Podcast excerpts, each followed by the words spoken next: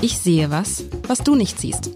Der Podcast über berühmte Bilder mit Alexander Klar, dem Direktor der Hamburger Kunsthalle.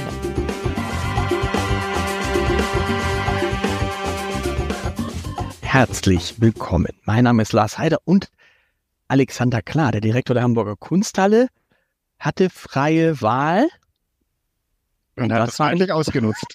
Und das war ein Fehler. Nein, aber ich ist ja, es ist so, ich, ich, ich, du hast mir das Bild in diesem Moment gegeben, geschickt. Und ich denke schon wieder, Moment, Moment, Moment. Haben wir das nicht schon mal gehabt? Nein. Also wir reden jetzt über diese Stadtansicht von außen, richtig? Ja, wir schauen auf drei Säulen, auf drei korinthische und auf einen Pferdekarren und das Ganze ist sehr bukolisch und sehr weltstädtisch zugleich. Was ist bitte bukolisch? Ländlich äh, äh, bukolisch. Griechisch äh, hat was mit ähm, dem, äh, dem Huftiervieh zu tun. Ja, ländlich ist die deutsche Übersetzung, glaube ich, dafür. Boah, und ich weiß, also ich hätte jetzt gedacht, da hätten recht ist der Petersdom, aber das ist er wahrscheinlich gar nicht. Oder nee, nee, nee, nee, nee, nee, also nee. Das ist eine kleine also Version davon. Aha. Aber es ist in Italien. Es ist in Italien, das ist schon mal ein Volltreffer. Und Sehr die Stadt vom Petersdom stimmt auch. Okay, äh, gut, also ich beschreibe mal, was sieht man. Man sieht tatsächlich ganz vorne sind zwei große Marmorsäulen und ähm, ganz vorne im, im, im linken Teil des Bildes und auf diesen Marmorsäulen thronen so Reste von irgendwas, von einem Dach, einem Gebäude, aber ansonsten sind es die Säulen. Und die Säulen stehen vor einem, ja, vor einem Loch, oh, ist, wahrscheinlich muss man das alles kennen, vor einem, äh, vor einem, vor einem Loch und dieses Loch ist so ein bisschen krass herumgewachsen und da muss irgendwann was gestanden. Es ist am Ende eine Ruine. Und erst hinter diesen Säulen beginnt der Eingang ähm, zu dieser Stadt. Da sind noch mehrere solche Säulen ohne irgendwas, also nur, wo nur die Säulen sind. Da muss früher mal irgendwas gestanden haben. Ganz hinten rechts äh, taucht sowas auf, das so aussieht wie das Brandenburger Tor in klein, ohne die Quadriga oben drauf. Und dann dahinter geht massiv die Stadt los mit hohen Gebäuden, rechts dem, dem vermeintlichen Petersdom und einer Kuppel, die aussieht wie die Kuppel des Petersdoms. Dann ragt ein Turm da hinaus, da sind das so Wohnhäuser und so wenig Grün in den Stadtmauern. Vor der Stadt rechts ist so eine, ein, ein, paar Büsche. Und dann sieht man auch ein paar Menschen. Diese Menschen zeigen, wie groß diese Säulen sind. Die sind riesig. Da reden wir von 20, 30, 40, vielleicht noch nicht, 20, 30 Meter, würde ich sagen. Und da steht, äh, vorne ist eine, eine, eine Kutsche, ein Karren, da sind so zwei Männer, die sich unterhalten, zwei Kühe, zwei Rinder ruhen sich aus. Ganz da vorne stehen, glaube ich, so, ja, sind das, das können zwei Mönche sein oder zwei Bettler. Da sind zwei Männer mit dem, mit Pferden unterwegs. Hinten sind, glaube ich, zwei Geistige unterwegs, die von den Säulen kommend in Richtung Stadt. Also es ist eine, eine Stadtansicht, eine Stadtsilhouette mit diesem prägenden, mit diesen prägenden Säulen im Vordergrund. Und wir reden von einem schönen Sommertag. Die Sonne scheint, schönes Blau, die Wolken sind man bei so Stadtsilhouetten. Und da vergisst man schnell, die Wolken zu erziehen. Aber es ist wirklich so, wie man sich Wolken vorstellt und wie man sich Bäume vorstellt. Und es scheint mir eine wohlhabende, vermögende Stadt zu sein. Und ich wahrscheinlich müsste jeder, jeder wüsste es jetzt mit dem Tipp mit dem Petersdom. Und ich traue mich. Ich bin ja immer in Italien, äh, ich, ich meine, Italien ist immerhin schon mal Italien ist immerhin schon mal sicher. Italien ist immerhin schon mal sicher. Das ah, warte mal, warte mal, stopp, stopp, stopp, stopp, stopp, stopp. Stopp, stopp, stopp, stopp, stopp.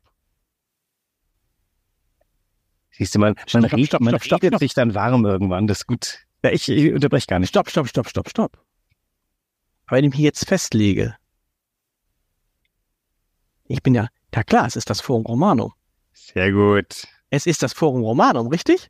Ja. Aber wieso hast du dann gesagt, es ist nicht der Petersdom? Doch. Der ist das aber nicht. Das ist eine andere Kirche. Der Petersdom ist im Schatten dessen, was du da siehst. Aber es ist das Forum Romanum, ne? Ja. Das ist das Forum Romanum. Also die, die, die, die, die Kirche da rechts, das ist eine relativ nichtswürdige, wobei keine Kirche ist ah. nichtswürdig. Das ist die äh, Kirche, die den beiden Heiligen Lukas und Martina gewidmet sind am Forum Romanum. Aber ähm, das ist jetzt keine Kirche, die du als Tourist ganz dringend besuchen müsstest. Ich war schon mal da. Am Forum oder in der Kirche? Ich war sowohl im, in, in, der Kirche nicht, ich war im, im, im Petersdom mal und am Forum Romanum bei. Aber ich habe jetzt tatsächlich, gut, aber das, da sieht man mal wieder, in dem Moment, wo du sagst, es ist nicht der Petersdom, habe ich ja gar nicht, habe ich ja gar nicht, habe ich ja gar nicht irgendwie darüber nachgedacht, stopp, dass natürlich in Rom auch noch mehr Kirchen als im Petersdom gibt. Und damit habe ich gedacht, es kann ja nicht Rom sein. Ach, es ist das Forum Romanum. Das ist Forum Romanum, genau. Also, ähm, super. Es ist, wenn du mich was lässt, es ist tatsächlich, was habe ich überlegt? Keine Ahnung, Sommerzeit ist um, Reisezeit ist um, man hat was hinter sich gebracht. Ich war in Rom. Ähm, vielleicht sind das solche Sachen, die dann äh, mitschwingen. Wobei man sagen muss, ähm, also was wir hier sehen, lustigerweise ist ja nicht so direkt das Forum Romanum, auch wenn das an und für sich stimmt, sondern zu dem Zeitpunkt hieß der Ort Campo Vaccino, der, der, der, der Schafs, äh, Schafs, die Schafsweide. Die Schafsweide war das. Und ähm, wir sind, befinden uns im Jahr 1800, ich glaube 27, 1827, äh, gemalt von Johann Heinrich Schielbach. Blick auf das Forum Romanum von Also- Südosten. Also, Also wieder ein Ja. Deutscher, der nach Italien. ein Deutscher, der wieder, genau, das wie ich auch. Ich gehöre da zu den ganz, diesen, diesem komischen Genre von Menschen, die Italien für ähm, den Nabel der Welt halten. Und jetzt sind wir am Nabel der Welt. Wir sind nämlich relativ nah beim Umbilicus äh, Urbis, der dann für die Römer auch der Umbilicus Mundi war. Und wie bin ich da hingekommen? Es sind immer die persönlichen Dinge. Nicht, dass ich, ich bin ja in Griechenland groß geworden. Für mich war Rom, ähm, äh, keine Ahnung, das sind die Nachkömmlinge. Also die wirkliche Zivilisation, das war die griechische. Und dann kam ich aber mit meinem Lateinlehrer, den ich geradezu gezwungen habe, nach Rom zu fahren. Ich habe nämlich die Abiturreise meiner Klasse organisiert, um zu hintertreiben, dass alle anderen eigentlich nur Skireisen machen wollten. Und ähm, es hat, fand sich dann aber eine sehr schöne Gruppe zusammen und um die Reise überhaupt bezahlbar zu machen, haben wir sogar noch ein paar Mütter dazu gebeten. Das war, glaube ich, die lustigste Abiturreise der Weltgeschichte. Wie, ihr seid, ihr seid mit den, wieso, was hat es denn gebracht, dass die Mütter mitgefahren sind? Wir hatten nicht genügend Aspirantinnen, weil es gab äh, an meiner Schule, ein bayerisches Gymnasium, gab es ein paar nichtswürdige Lehrer, die gesagt haben, kommt Jungs und Mädels, wir fahren Skifahren. Und da fanden sich natürlich, also ich muss es so sagen, sämtliche Idioten der Klasse sind halt Skifahren gefahren. Das hätten sie anders auch machen können. Und ich stand da und, und trommelte für, wollt ihr nicht nach Rom? Nein, es wollte niemand. Also es wollten dann doch recht viele. Und aber mein Lateinlehrer war obstinat, der sagte dann auch noch, ich organisiere doch keine Abiturfahrt, das ist mir zu dämlich und mit euch fahre ich sowieso nirgendwo hin, ihr seid mir zu anstrengend. Und dann habe ich aber gesagt, wenn ich es organisiere, ah, das kriegst du doch eh nicht hin. Ich sag, wenn ich es organisiere, naja, dann komme ich schon mit. So, ich habe es organisiert, ich habe halt Wow. noch ein paar Muttis aufgetrieben, meine gleich damit dazu. Ähm, zwar wirklich lustig, muss ich sagen. Und er hat noch meine Lieblingsmathelehrerin dazu und dann waren wir eine tolle Truppe. Ähm, Aber ganz kurz, waren die Schülerinnen und Schüler, also deine Mitschüler, nicht genervt, dass die Eltern, also die Überhaupt Mütter, es überhaupt war, nicht? das war die Feststellung, dass Mütter nicht per se Mütter sind, sondern dass die einfach, wenn man eine Reisegruppe ist, wird man ganz anders. Ich bin ja schon immer für das Durchbrechen von Gewohnheiten zuständig. Und zum einen war es so, es fanden sich in dieser Truppe ein Haufen Leute, mit denen ich vorher kein Wort gewechselt hatte, die aber irgendwie auch fanden, dass Skifahren jetzt nicht das Ende einer Abiturlaufbahn sein müsste. Mhm. Und ähm, Rom klang irgendwie angenehm exotisch. Und der Lateinlehrer war, obwohl er so ein bisschen mal, abweisend war, hatte er viele Fans und so, so fügte sich das zueinander. Jedenfalls standen wir ungefähr da und ähm, er hat dann auch wirklich toll die, die Reise gemacht und, und hat, hat mich auch zum Beispiel verführt dazu, Kunstgeschichte zu studieren. Und er stand an dieser Stelle, die er auch schon im Jahr 1900, keine Ahnung, paar und 80. Stopp, stopp, so- das, mu- da musst du mal erzählen. Aber bevor du das jetzt, also dein Lateinlehrer, Mhm. den du überredet hast, ähm, Eine Abiturfahrt mit uns zu machen. Genau, den du überredet hast, eine Abiturfahrt mit euch zu machen, der hat dich dann später inspiriert, Kunstgeschichte zu studieren. auf dieser Fahrt. Also äh, an, an zwei Punkten. Er stand da und sagte, Umbilicus Mundi, wir sind hier am Nabel der Welt. Und da dachte ich, ach, da kommt das her. Und die ganze Fahrt war geprägt von Sachen, die sowas waren. Und man dachte, da kommt das her. Und der Ursprung aller unserer Zivilisation, da kommt das wiederum her. Also wir waren äh, bei altchristlichen Dingen, wir waren bei altrömischen Sachen, wir waren bei äh, barocken Dingen. Wir sind durch die Stadt gelaufen und es fiel mir wie den Schuppen von den Augen. Athen, Athen hat seine Größe lang hinter sich und dazwischen liegt ein großes Nichts. Rom hat eine 2000-jährige Geschichte zu bieten, durchgehender Zivilisation, kein besonders freundliche natürlich, das waren ja ein, ein eroberungslustiges, mörderisches Volk, aber dieser Stadt siehst du einfach an, dass da Menschen ununterbrochen für 2000 Jahre gelebt haben. Mal zwischen Ruinen, mal in Grandezza, im 19. Jahrhundert äh, wieder in größerer Grandezza und da, durch so eine Stadt zu laufen, das macht einen, das macht dann nur glücklich oder mich nur glücklich, so. Total, das ist ja auch, ich merke ich merk das ja, dass irgendwie äh, meine Kinder, die ja noch, und mein Großer, der jetzt irgendwie äh, ja noch weit vom Abitur entfernt ist, aber sagt, ich möchte unbedingt nach Rom. Äh, möchte das Forum Romanum sehen. Ja, da hast du Nein, nein, nein, ich glaube, die Frage, die Frage, die Frage stellt sich, die Frage stellt sich gar nicht irgendwie, ne? Also, da hast du diese Reise organisiert. Ja, war lustig. Und äh, ich glaube, niemand hat es bereut, äh, ich am wenigsten. Und dann, da habe ich gelernt, dass man zwischendurch mal disruptiv sein muss und die Dinge anders machen. Es war natürlich alles nicht erlaubt, Mütter mitnehmen und sowas und überhaupt war das alles nicht vorgesehen. Aber was wiederum auf meiner Seite war, natürlich finde ein bayerisches Gymnasium das richtig, dass die Abiturienten nach Rom gehen. Das heißt, unser, unser Direktor hat all diese, diese furchtbaren Regelübertretungen, die ich da permanent äh, gemacht habe, äh, nein, gut gefunden. Und dann standen wir da und von damals rührt eigentlich im Endeffekt so mein erstes nein, nicht wissen. Also du stehst ja da und blickst auf etwas, was erstmal eine ruinöse Landschaft ist. Wir gucken den mhm. Herrn Schilbach mal auf die Finger und der hat das ganz geschickt gemacht, denn tatsächlich im Jahr 1827 ist von Grandezza nicht mehr zu sehen. Also wir blicken auf den Turm, das ist der Senatorenpalast. Also wir blicken genau aufs Kapitol. Der Turm in der Mitte. Wenn du von der anderen Seite kämest, wärst du oben auf dem Kapitol, blicktest auf die drei Gebäude von Michelangelo und du musst um das Gebäude rumblicken, rumgehen und dann blickst du auf das Forum Romanum, was die leere Mitte der Stadt seit keine Ahnung, seit äh, dem fünften Jahrhundert eigentlich war. Also mit der ersten Plünderung durch Alarich 410 ist die Stadt ja langsam da niedergesunken und irgendwann im achten Jahrhundert war das, war die ganze Grandezza dahin. Und ähm, es steht aber alles noch. Du siehst hier die, der Triumphbogen, der dich an das, äh, an das äh, Brandenburger Tor erinnert. Das ist der Septimius Severus Bogen, einer von zwei stehenden Bögen. Hinter uns ist noch der Titus Bogen. Das waren die Bögen, die, die den Feldherren zum Triumph erlaubt wurden. Die drei großen stehenden Säulen stehen auch heute noch. Das ist der Castor-Tempel, ein sehr, sehr alter Tempel. Der ist, das, dieser Tempel ist knapp vor der Akropolis gebaut worden. So alt ist das. Also auch diese Behauptung, dass Rom keine Ahnung, nur Nachahmer von, von, von Griechenland ist, habe ich dann schnell revidieren müssen. Das ist dann alles seit den letzten 200 Jahren abgetragen worden. Also das Loch, auf das du da blickst, ist jetzt mittlerweile kein Loch mehr, sondern wir sind jetzt mittlerweile durch Archäologie am Sockel des Septimius Verus Bogen angeguckt. Wir blicken übrigens äh, auf das Kapitol darunter, das ist das sogenannte Tabularium, das war das Staatsarchiv Roms. Das im Zentrum der Stadt Rom steht das kodifizierte Wissen, das aufgeschriebene Wissen um Verwaltung, Geschichte, das Herzstück, nicht die Seele, das Herzstück der auf Verwaltung erpichten römischen Republik und dann später des Kaiserreiches. Also das ist schon wahnsinnig ergreifend oder mich ergreift das immer wieder, weil du dieses Nebeneinander von Größe, Verfall, Wiederaufstieg, das ewige Schaffen des Menschen, der wie so eine Ameise an seiner Zivilisation arbeitet, das kannst du alles in Rom sehen. Und das packt mich.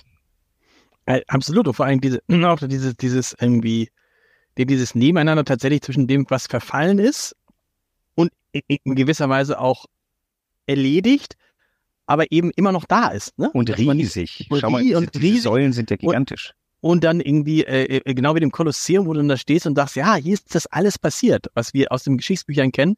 Und es steht noch und es steht noch und es, es, es, es, es überragt teilweise neuere Gebäude. Ähm, dann kommt ja auch das, das Christentum hinzu. Du blickst rechts vom Kapitol, schaust du auf die Kirche äh, der Heiligen Maria zu Arachöli.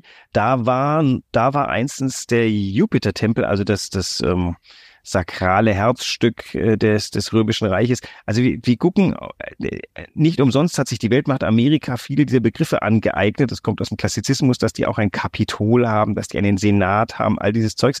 Ähm, da sind auch noch so, so klerikal wie die alten Römer. Ähm, all das ist hier schon einmal vorgebaut worden, nur halt eben äh, 1500 Jahre bevor die Amerikaner drauf gekommen sind. Nee, teilweise 2000 Jahre. Also es streckt sich über eine ganz lange Zeit, das Erbauen hier. Und, und ist das nicht, ist das nicht oft, oft äh, fotografiert, hätte ich beinahe sagen, ist es nicht oft gemalt worden damals? Ja, ja. Also die, diese Deutschrömer, du hast ja zu Recht darauf verwiesen, dass ich einen irgendwie komischen Hang habe zu denen, vielleicht weil ich immer heimlich. Die heißen auch, die heißen auch irgendwie alle, Johann und Heinrich heißen die irgendwie alle und so, ne? Schilbachen und nicht, aber. Ist halt, ist halt die Zeit, die das ja. hergibt. Ähm, also ich, wahrscheinlich träume ich davon, heimlich mich eines Tages nach Rom abzusetzen, um das Ende meiner Tage dort zu verbringen. Aber erklär mal, das ist interessant, weil du kennst ja sowohl Athen als auch Rom. Wenn man jetzt nur, äh, welche Stadt, äh, wenn man eindeutig Rom oder beide auf jeden Fall besuchen? Besuchen, besuchen auf alle Fälle und zwar nacheinander, in welcher Reihenfolge auch immer. Also ähm, nein, beide, das ist ja auch blöd, das zu vergleichen. Athen hat ein, also in Athen spürst du natürlich die, die Vibrations eines, eines ganz modernen, aufstrebenden kleinen Landes, was eine lange, lange ähm, Phase von, wie soll man, schwierigen Zeiten hinter sich hat. Jetzt, ich rede von den letzten 20 Jahren. Äh, und gleichzeitig blickst du auf den Parthenon, wo du eine Blütezeit, die ganz Europa geprägt hast, 500 vor Christus ähm, äh, aufweisen kannst. Und die, dieses, dieses Knirschen der beiden Dinge, das hat mich schon immer fasziniert. Also da bin ich halt wirklich so aufgezogen worden, mir diese, diese Zeitablagerungen fasziniert zu betrachten. Und da kommt dann natürlich auch wahrscheinlich das Interesse an, an Kunstgeschichte. Ich habe eigentlich Archäologie studiert, weil ich dachte, ich möchte mir diese Ablagerungen angucken. Aber Archäologie, das stochert so in so einer unglaublichen Ferne herum. Und die Kunstgeschichte, das lässt sich ja auch auf heute übertragen. Und darum habe ich dann irgendwann umgeschwenkt. Und hier siehst du halt tatsächlich auf viele Ablagerungen, aber sehr, sehr stehende Ablagerungen. Ist jetzt nicht alles Ruinen.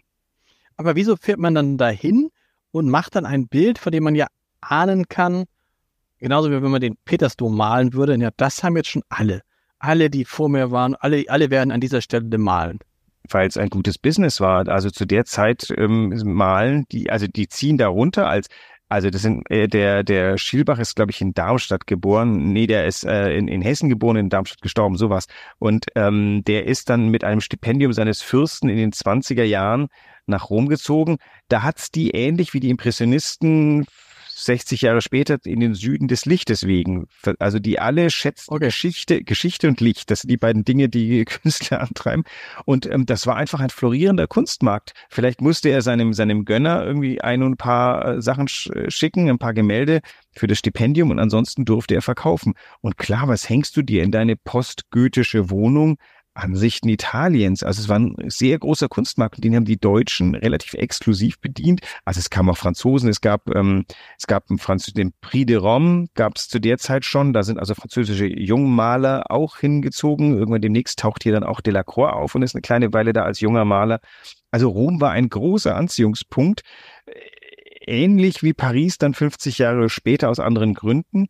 Und das war schlicht und einfach Kunstmarkt. Du wusstest, mit einem Ausbruch des Vesuv konntest du immer auf Käufer rechnen. Und mit einer Darstellung des äh, Campo Vaccino konntest du das auch. Also römische Veduten, venezianische Veduten, äh, neapolitanische Veduten, das alles ging und war äh, mittelformatig auch gut nach Deutschland verschickbar. Also das Bild ist 46 Zentimeter hoch und 61 breit.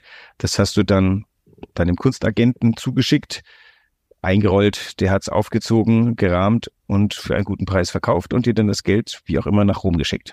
Und das muss man ja sagen, Stichwort Licht, das habe ich noch gar nicht bedacht, natürlich, dass das Licht da ein anderes ist. Und ich sehe was, was du nicht siehst, du siehst es auch, der Schatten im Vordergrund, also so ganz vorne von links nach rechts dich ziehend. Auch das ist natürlich irgendwie tatsächlich große Kunst im wahrsten Sinne des Wortes, weil er uns ein Gefühl davon gibt, dass dahinter ja zum Beispiel dieser Triumphbogen stehen muss, noch der diesen Schatten wirft.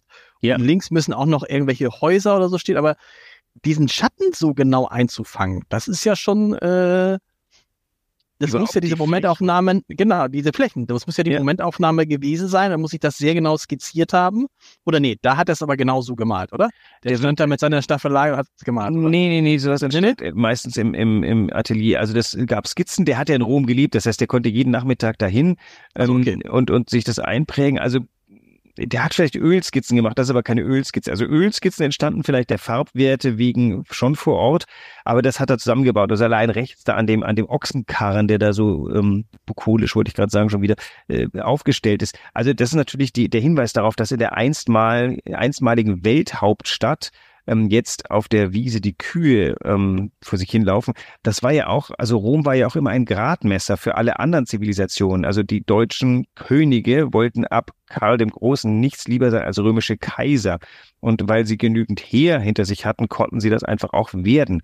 Und ähm, dann später etabliert sich der Papst als die neue Macht in Rom und als die mächtig genug sind, weil die Kaiser sich vor ihnen fürchten, wird Rom wieder sehr repräsentativ. Also heute wird Rom geprägt von der Antike und vom Barock. Das sind die beiden, und das sind die beiden natürlich Phasen der größten Macht dieser, äh, die, dieses Ortes. Ja, und was man links sieht, ist ganz schön. Also diese Häuser da links, das hinter dem drei Säulen, die gibt's natürlich alle nicht mehr. Das ist für Leute wie mich natürlich ganz schön. Man sieht, wie, wie lyrisch das mal war. Du bist einstmals über das, über das Forum einfach so drüber spaziert mit Hund und Schaf. Heute ist es ja alles eingezäunt. Du musst mhm. irgendwie einen ordentlichen Preis bezahlen ähm, damit du überhaupt da drauf kommst. Und dann hast du um dich herum lauter Leute, die, ähm, die den Weg versperren. Das ist ja auch eine Krankheit von Kunsthistorikern, die glauben, dass äh, Ruinen und ähnliche Dinge nur für sie da sind.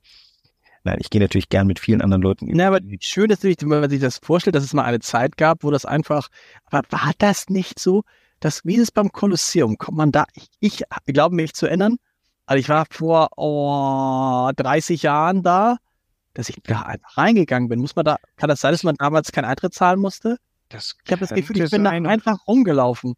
Also heute ist es nicht mehr der Fall. Ich weiß nicht, wann die das eingeführt haben. Es, es ändert sich ja auch alle Nase. Also ich, wie gesagt, als Kind bin ich ja über fast alle griechischen Ausgrabungsstätten einfach so drüber geschleift worden, weil äh, da gab es noch keine Einzelnen, weil es noch keinen Massentourismus gab. Also mittlerweile musst du dir irgendeine eine Dauerkarte kaufen, damit du in all die Sachen rein kannst oder an jedem Eingang einen neuen Eintritt entrichten. Was auch okay ist. Irgendjemand muss das Zeug ja unterhalten und ähm, die Italiener haben ja tatsächlich eine Riesenmenge an kulturellem Nachlass zu versorgen. Das, das frisst ja auch unglaublich an Ressourcen. Und jetzt die große Frage, ist das jetzt auch Kunst, ne? Ist es Kunst, obwohl es nicht im Museum steht, sondern ist es Kunst? Letztendlich ist das Kunst im öffentlichen Raum, auf einem ande, etwas anderen Niveau als bei uns. Naja, Ruinen sind ja ehemalige Prachtbauten. Also wenn du, wenn wir jetzt anfangen darüber nachzudenken, ob der Reichstag Kunst ist, also Kaiser Wilhelm hätte klar gesagt, nö. Ähm, der Norman Foster würde, glaube ich, von seiner Kuppel sagen, klar. Also bei Architektur, bei Bauten, bei Stadt, naja, gut, man sagt Stadtbaukunst. Hm, also es ist ja nutzbar, so ein Gebäude. Insofern hätte ich Kunst äh, da nicht so ganz angesetzt, aber ja, ich würde jetzt mal sagen, Aber ist es nicht verschwimmend? Ich kann jetzt mal, ich Ja. kann jetzt mal äh, äh, äh, interessante Anekdote. Ich war vor kurzem im, äh, im, Kanzleramt und da hat äh, der äh, Olaf Scholz mir dann aus seinem Zimmer in seinem Büro dann gezeigt, guck mal, da ist der Reichstag. Und dann bin ich so durch den Kanzleramt noch gegangen und habe gestaunt, wie viel Kunst da steht. Unglaublich viel Kunst. Alles, alles, da ist irgendwie alles Kunst. Auch die Bäume draußen sind irgendwie Kunst. Äh, Kunst. Und da mischt sich ja, so da mischt sich ja äh, sag mal, Bauwerke, und Bauwerke sind ja auch irgendwie Kunstwerke, oder nicht? Ja, Der Reichstag ist doch ein Kunstwerk, auch das Kanzleramt ist doch ein, ist ja nicht ein normales Dreifamilienhaus. Also es ist Baukunst. Ich glaube, Ja. insofern sind wir uns einig. Äh, Vor dem, vor dem Kanzleramt steht ja auch noch die große Skulptur von Eduardo Chida, genau. ähm, die, die das Ganze auch nochmal komplettiert. Ja, also äh, einigen wir uns darauf, Kunst. So gesehen ist also Rom ein riesiges Gesamtkunstwerk. In, in ein riesiges Museum letztendlich, oder? Auch das. Also klar, du läufst durch die Stadt und lustigerweise leben da auch Leute. Vielleicht ist das der Grund, warum ich immer drüber nachdenke, ob ich da nicht auch mal hinziehen will, weil, ähm, also ich habe ja schon in Venedig gelebt und das fühlte sich schon sehr. Venedig gelebt? Wie Ja, lange? ich, ich habe da ein Jahr gearbeitet. Da wird man dann Teil eines Kunstwerkes sozusagen. Aber Wie ist es? Aber dann ist doch alles andere ist doch dann. Nee, Rom ist Nee. nochmal echter. Also Venedig ist, ist natürlich Ja, toll. aber ich rede jetzt über Hamburg. Dann bist du, kommst du nach Hamburg und denkst, ja, Nee, nein, also Hamburg ist, also, keine Ahnung, das ist auch stadtbaukünstlerisch, also ein gewachsenes, ein, ein gewachsenes Stadtbild, was so ist wie das Hamburgs. Da ist, ist man doch nicht zu Unrecht stolz drauf hier. Also, ach Gott, das ist jetzt schwierig. Wie viele Elemente braucht es? Wie viele bauliche Elemente? Also wir einigen uns darauf, dass die Elbphilharmonie ein Baukunstwerk ist. absolut. Ein, damit auch ein Wahrzeichen. Ähm, der, beim Fernsehturm von Hamburg wäre die Frage, der macht natürlich die Silhouette markant. Baukunst oder ich glaube, das ist Nee, schon, das, als, ja, das ist keine, ich würde, der ist jetzt keine Kunst, finde ich, oder? ich weiß gar nicht, ob der noch rasend benutzt wird, weil das Fernsehen braucht den nicht mehr. Das heißt, der steht jetzt eigentlich nur noch seines Eigenwertes wegen. Die Galerie der Gegenwart der Hamburger Kunsthalle, ein, ein äh, Quader, der da so ein bisschen karg an der Binnenalster steht, das ist doch eindeutig Baukunst, weil Architektur kann das ja gar nicht sein, sagen höhnische Menschen. Ähm, ich glaube, wir, das hilft uns jetzt nicht weiter, dass wir versuchen herauszufinden. Also, wenn man durch Rom schweift, ist das ein sehr erhebendes Gefühl. Wenn ich durch Hamburg radle, fühle ich mich auch manchmal sehr erhoben, weil das schon auch als, als Gebilde, als, als Organismus finde ich Hamburg sehr aufregend, wenn du am Hafen lang fährst und da einfach siehst, wie das, wie da auf der einen Seite Stadt, auf der anderen Seite Hafen, wie das miteinander geht. Das ist schon, ich glaube, viele, viele Besucher der Stadt würden dir sofort sagen, klar ist das hier ein, ein Kunstwerk. Und damit sind wir schon von Rom, vom Forum Romanum auf Hamburg gekommen, wie es auch nur Menschen schaffen können, die in Hamburg leben. Und die Zeit ist rum, lieber Alexander. Bis nächste Woche. Tschüss. Bis dann.